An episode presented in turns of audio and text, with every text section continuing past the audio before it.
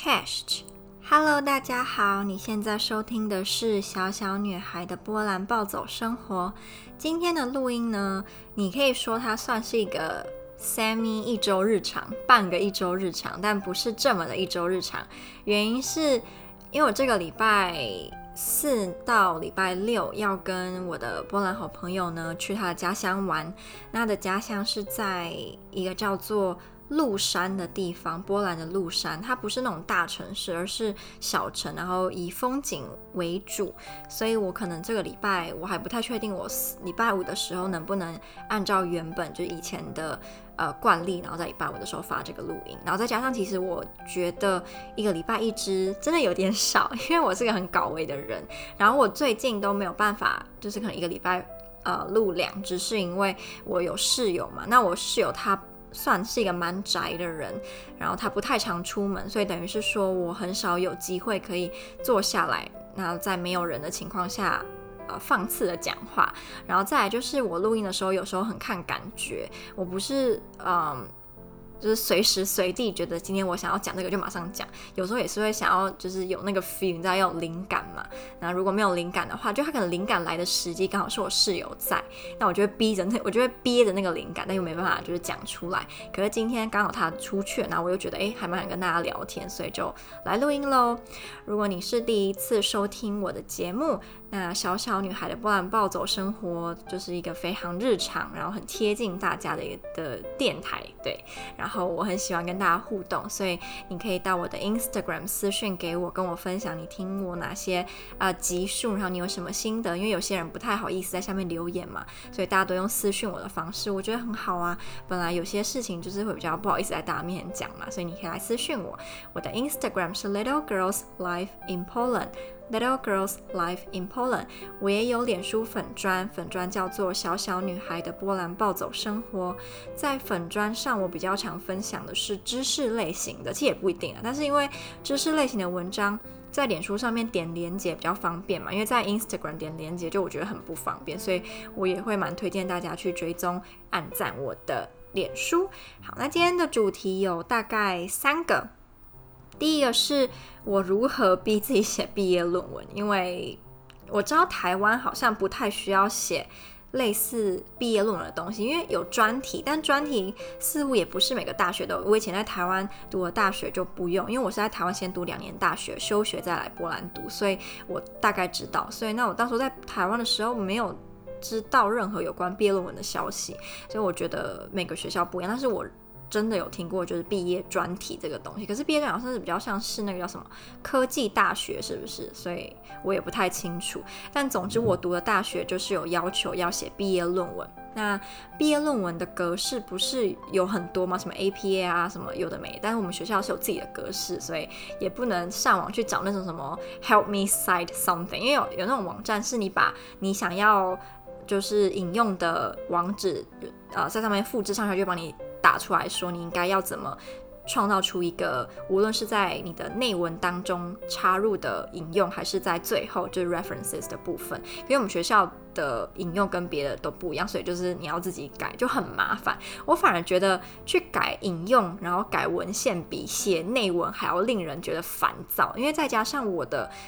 论文是有引用到中文的资料，那因为我们学校基本上以前我的系啦是从来没有，呃。就是读英语相关，然后还引用中文资料的学生，所以他们有些也不太清楚该怎么做。那我的 supervisor 也只能尽力的，就是跟我讲他觉得我该怎么做，但也不是非常的确定。然后波兰就是这样嘛，很多事情都不是可以马上确定，即使它是很重要的，你还是可能会等到快要那个期限快要到了，学校才跟你讲说，哎，其实你应该怎么做，然后就逼你在哪一天马上改完，就。非常有可能发生这种鸟事的。如果你以后要来波兰，无论是读书还是干嘛，都要有心理准备。波兰是个鸟事很多的国家，但也你也会因为在处理这些鸟事的过程当中，就是成长很多了。讲到这个毕业论文，我等下再讲。我想要先讲另外一件事，就我现在的室友啊，是一个越南女生嘛，那她是拿全额奖学金来波兰读硕士，然后他读的系啊、不要讲太清楚好了啦，我觉得这样好像不太好。总之。我那时候就以为他应该英文还不错，因为他是要考雅思，然后跟写一些什么动机嘛，才可以拿到全额奖学金嘛。但我错了，可能因为越南真的想要来波兰读书的人不多，读硕士的不多，所以我猜竞争应该是没有很激烈。因为我室友他的英文很，我觉得我很难跟大家表达他的英文程度。首先。他毕竟可以读到硕士，代表他的就是打那个什么打文章的能力应该不会太差吧？结果就很惊讶的发现，就是他的论文是他先在 Google 翻译用越南文，然后打完全部之后，直接就用 Google 一次翻成英文，然后就当成他的论文这样。我是不知道这样子是到底可以不可以，应该是可以吧？因为他也没有抄袭别人，他只是。先用越南文打，然后再直接把它翻英文而已，所以其实好像也没有说他有错，只是我很惊讶，因为我就是从来没有想过还可以这样子，然后我就觉得哇，然后第二个就是他的英文程度落在一个我觉得很奇妙的程呃的区间，就是他不会很多日常生活我觉得很简单的字，可能是我觉得很简单，你觉得很难吧？例如他不知道袜子叫做 socks，然后他不知道鬼魂叫做 ghost。然后他不知道很多，然后什么？他前几天我给他看一张我很喜欢的男艺人的照片，因为我觉得他很帅。然后他现在也觉得那个男生很帅，我们就在就是发花痴。然后他就跟我讲说，嗯、uh,，I think he has boots。然后他就讲 boots。然后我想说，哈，boots，因为那张照片他只有露上半身，所以是没有看到下半身。说靴子哪来的靴子？然后我想很久，想到啊。他也想说 boobs 就是胸部，然后我才说你是讲 boobs 吧？他就说哦，对对对对对。然后还有他。昨天一直跟我讲说他想要买一个东西，他讲他那时候讲成什么？他说他想要买哦 flavor，他说啊我想要买 flavor flavor，然后我就问他讲说你想要买什么口味？你是想要买甜的、咸的、辣的？他就说不是不是，我要炸东西，我要买 flavor 哦，他想要买的是面粉呐、啊、flour 啊什么 fl 什么 flavor。那我现在就发现，如果要跟他讲话，他很多时候会乱用单字，所以你必须要。用那个单字的意思跟他讲话，比如说像那时候他讲 flavor，就讲说，呃，flavor means spicy, sour, sweet，you know, this is flavor。他才说，哦，不是不是，我不是要我不是要讲 flavor。就他的日常生活中的字汇很少，他很喜欢跟我讲，他觉得波兰人的英文很烂，然后他说越南人的英文都比波兰人还要好，可是。因为我会觉得说他其实自己英文也没有讲得很好，可他他就这样子一直去批评波兰人，然后我会有时候听得也不太舒服。可能因为我在这边也住久了，我当然也知道波兰有很多缺点，像我刚刚讲波兰有很多鸟事，可是我觉得波兰也有非常多的优点。那他常常就会跟我抱怨一些波兰的缺点，然后以及他越南有多好。其实我觉得这跟某个时期的我非常的像，就某个时期的我会觉得。我很想念台湾，因为我觉得台湾什么都好，然后什么都比波兰强。然后可能我今天在波兰吃了波兰的饺子，我第一个反应就是台湾的好吃多了。或者是我去逛波兰的百货公司，然后就觉得台湾的百货公司好逛多了。或是你去买波兰的，就是药妆店，觉得哦，台湾的药妆好多。就是你会一直在那个比较当中，然后你会一直觉得波兰不好，波兰哪里都比自己的国家还要烂。可是，当我真的回台湾，我又可以看得到波兰的优点，比如说交通嘛，交通我就讲烂，我就不讲，反正就是波兰的交通，交通大赢，打趴台湾的交通一亿一兆一百倍，一兆一兆，现在接下来是什么？个十百千万十万百万千万亿十亿百亿千亿，我不知道金吗？是叫金吗？随便，反正就是波兰的交通真的真的真的赢台湾很多。然后我后来就在想啊。哎，如果今天我是波兰人，然后我听到来波兰读书的外国人不停的在批评的是，哦，我的国家比波兰好太多了，或者什么，因为我现在已经听到有点有点烦，就是我室友每次跟我讲说，比如说，呃，很很长，比如说他今天吃了波兰的香蕉，他可能讲说，哦，my country it's much better，然后一直每天都这样讲，然后或是他吃了波兰的甜点，然后，哦，my country is much better，就是一直在讲说，哈，越南比这边好，越南比这边好，然后我就觉得。很烦，我都不是波兰人，我都会觉得很烦的。尤其如果见你是波兰，你会觉得很受伤。因为还有一个是前几天的新闻，一个韩国人吧，因为我我没有点去那个文章看，因为我会气死，所以我就不想看。就一个韩国人好像批评说台湾很像贫民窟，然后女生长得难看什么的。我觉得长相是还好啦，因为每个人审美观不一样，一定也有人去了韩国觉得韩国每每个人都长得很丑啊，所以我觉得审美观倒是好，他想要觉得台湾人丑就丑吧，随便你。可是我他提到那个台湾肮脏跟市容不好看，这个我觉得也是要看跟谁比啦，因为如果你要跟日本，呃，那种比较。模范的城市比，那可能台湾真的没有日本那么干净。可是如果你把台湾跟比较烂的国家比，那台湾又显得很干净。所以也要看你跟谁比嘛。可是我觉得，就我自己来讲，我在波兰住三快诶三年多了吧，然后跟我在台湾生活了二十几年的市容整洁度上，我觉得台湾也是要看地方嘛。那我就以台中来讲好了，因为我毕竟我在台中待比较久嘛。那我另外一个待比较久是台东，可是因为我在台东。很少出门，所以我觉得我好像也不能比较。那我就以台中跟我住的波兰城市来做比较的话，我觉得台中除了一中街跟一些逢甲夜市比较热门的地方，那种地上会有垃圾之外，其实台中算蛮干净的。然后波兰的话，因为很多人还爱抽烟，所以地上很多烟蒂。即使他们每个街都会有一大堆垃圾桶，就是台湾没有满地都是垃圾桶，可是波兰随随处随地都是垃圾桶。英国也一样，但是他们还是会有很多丢在地上的垃圾。我今天不知道，如果台湾也跟欧洲一样，属于满地都是垃圾桶，那我们的垃圾呢，是会还是在地上，还是？我们路上的垃圾会被塞爆，然后是被家庭垃圾给塞爆，这我也不清。但是我在波兰比较少看到路上的垃圾桶里面有家庭垃圾，我好像从来没有看过他们的街上是被摆放家庭垃圾的。所以我觉得这一点波兰人的公的公德想好像比较好，就是不会在街上的垃圾桶丢家庭垃圾，可是满地的烟蒂，这是你来就可以马上发现的。然后。那个韩国人另外一个提到的是市容方面，啊，我觉得他讲的是真的，就是我觉得台湾的市容不好看，除非你要去台南那种比较古色古香的地方，那我觉得很漂亮。因为我去年其实我很惊讶，你知道吗？因为我已经很久很久很久没有去台南了。然后我去年因为跟我朋友去拍旗袍照，然后就有去安平那边，然后我觉得安平很美，就他们无论是呃住宅区还是他观光的地方都很干净，然后。人行道也设计得很好，那整个就给人家一种很有那个那个城市特色的感觉，所以我觉得台南很棒啊，很漂亮。就至少我去那个地方啊，其他的我太久没有去，我不知道。可是台中的话，啊，真的不好看哎，真的真的不好看。然后很多外国人喜欢来台湾的菜市场，或我们觉得啦，很多外国人喜欢来台湾的夜市跟菜市场，但是我也觉得台湾的夜市规划不是很好。然后菜市场也没有很好，是菜市场里面常会有机车。可是你不觉得你今天要买的肉啊，或是有的没的，然后它摆在外面，就是光天化日之下，然后摩托车骑过去，后面那个废气在整个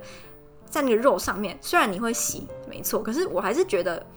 很奇怪，你知道吗？就为什么我们的菜市场不能够像别的国家某些国家一样，他们是就是只能用行人在里面走？我们有这么懒吗？就你为什么连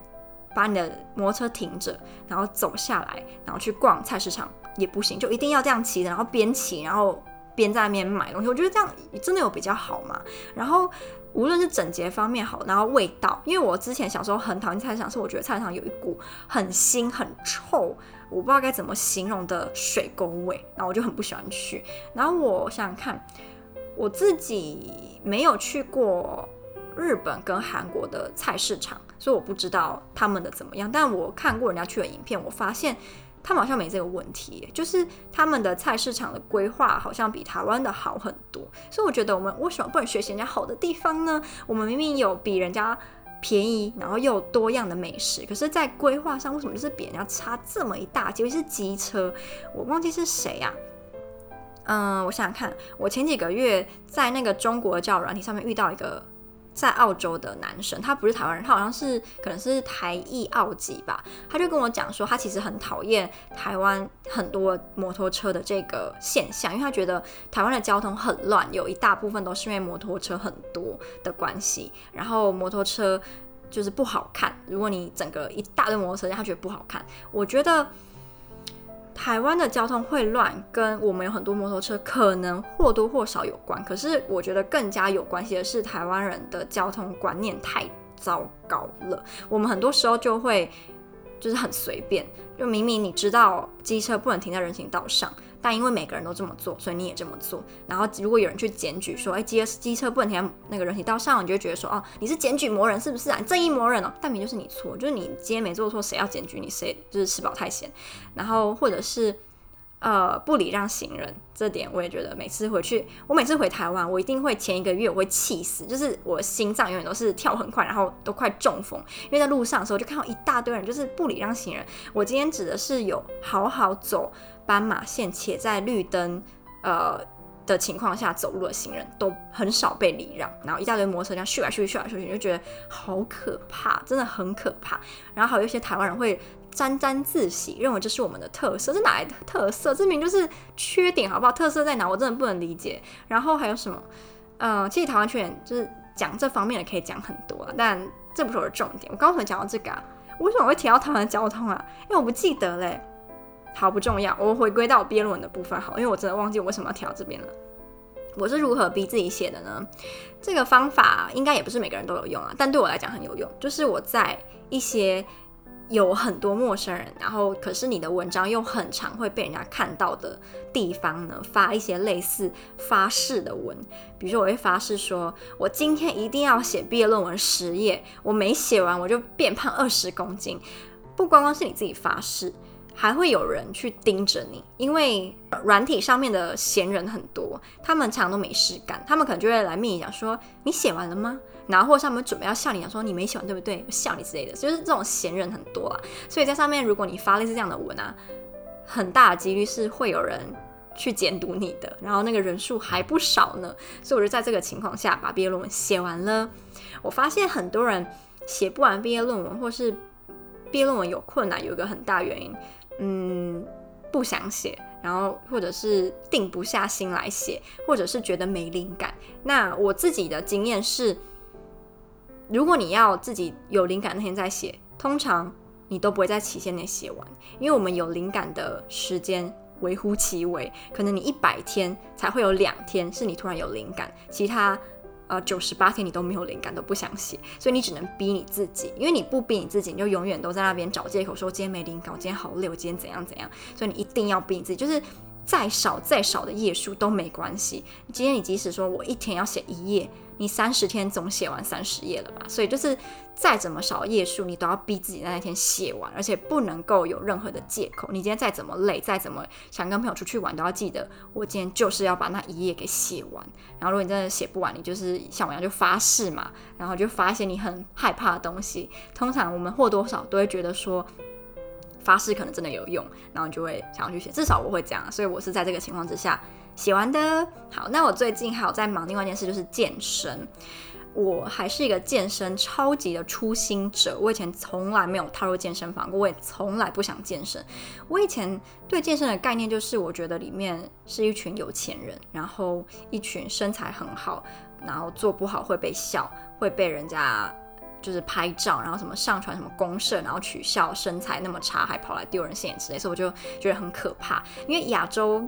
亚洲人对身材比较严格，我觉得啦，就是我们的严格不是说每个人都一定要六块肌，是我们要求每个人都要很瘦、很瘦、很瘦，就是最好像竹竿一样越好，就是女，尤其是女生对女生的要求。所以我自己又不是竹竿，所以我就觉得说啊，不要去健身房好了。再加上在台湾，我也没有很胖过，然后也从来没有突然变很胖，所以我就不会想要健身。但我现在会想要健身哦，有几个原因。第一个是我最近有一点。为情所困，我的爱情上有蛮大麻烦，然后我一直觉得，嗯，要找一个宣泄的出口，然后我又快回台湾，所以我其实有一点压力，你知道吗？因为，嗯，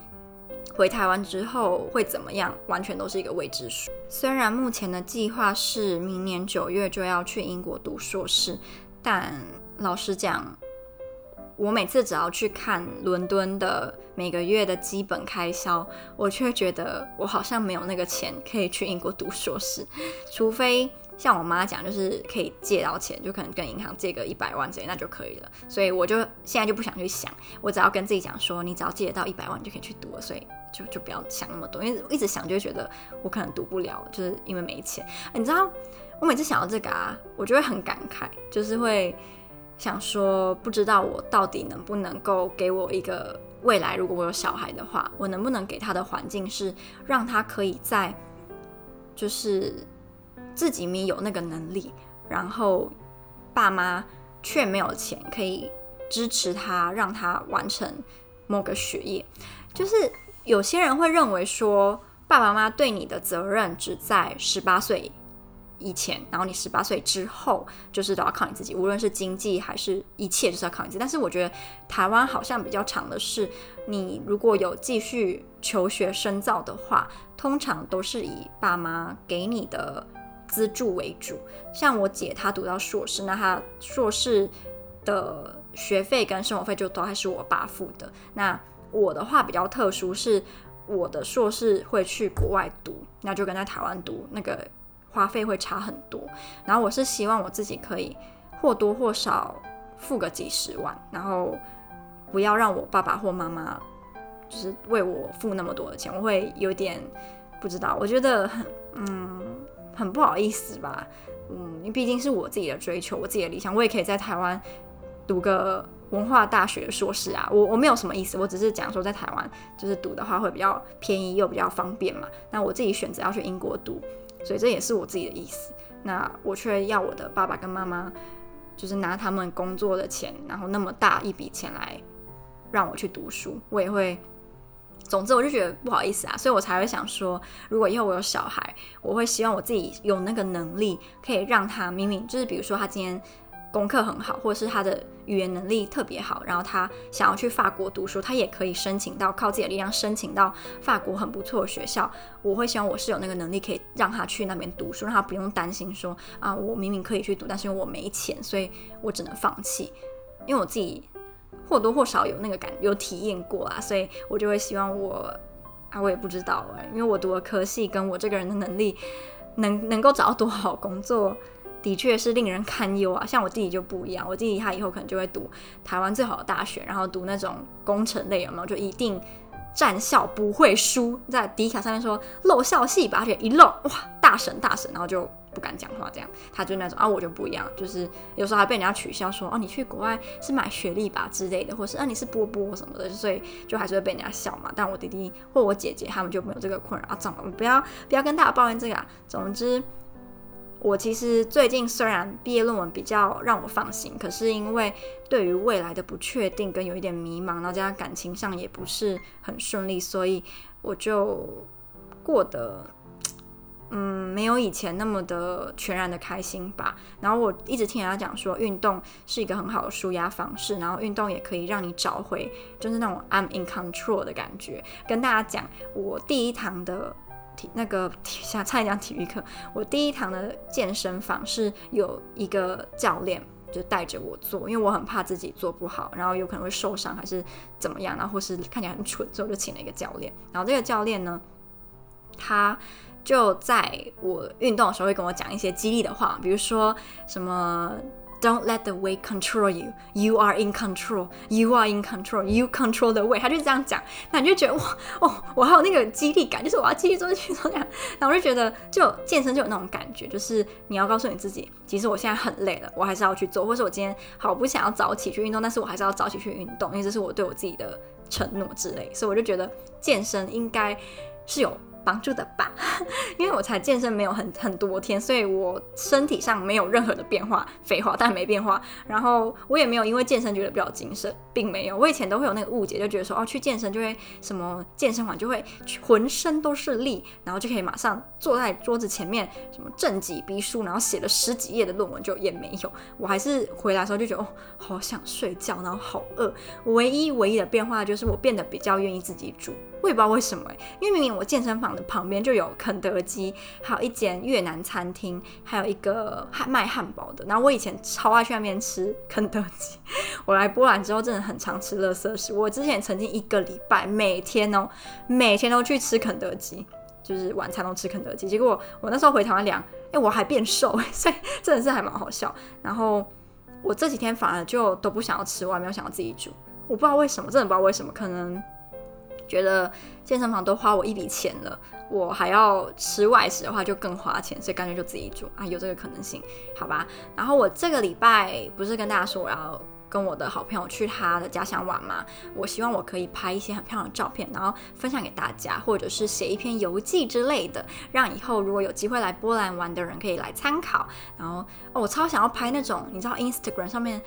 欧美他们去旅游的时候都会拍那种风景超级美，我不知道他们是怎么拍出来，可能是滤镜吧。然后你那个人。就没那么好看，但是就是至少那个风景是美到你会觉得哇，这个是童话吧？我想要试试看拍那样的照片，然后分享给大家，看你可能能不能够吸引就是一波 Instagram 因为照片好看来追踪的粉丝。就我也很诚实跟大家说，好啦，原本想要还要跟大家分享一些有关原住民的教育还有原住民的问题，可是我觉得够了，今天这个市场够了。如果我真的还想分享的话，我就再录一支专门来讲原住民的。问题好了，我会讲原住民是因为我的论文是跟台湾原住民还有美国印第安人有关，所以我其实有非常多的有关知识类型的可以跟大家分享，只是。今天这次录音就是时长已经够了，我不想要再让它更长，所以就这样吧。然后希望大家会喜欢。如果你对我今天分享这么随意的内容，你有任何想法呢，都很欢迎到我的 Instagram 留言给我，或私讯给我，还是你在你收听的平台，如果可以留言就直接留言，我也会去看。就这样了，我们下支录音再见，拜拜。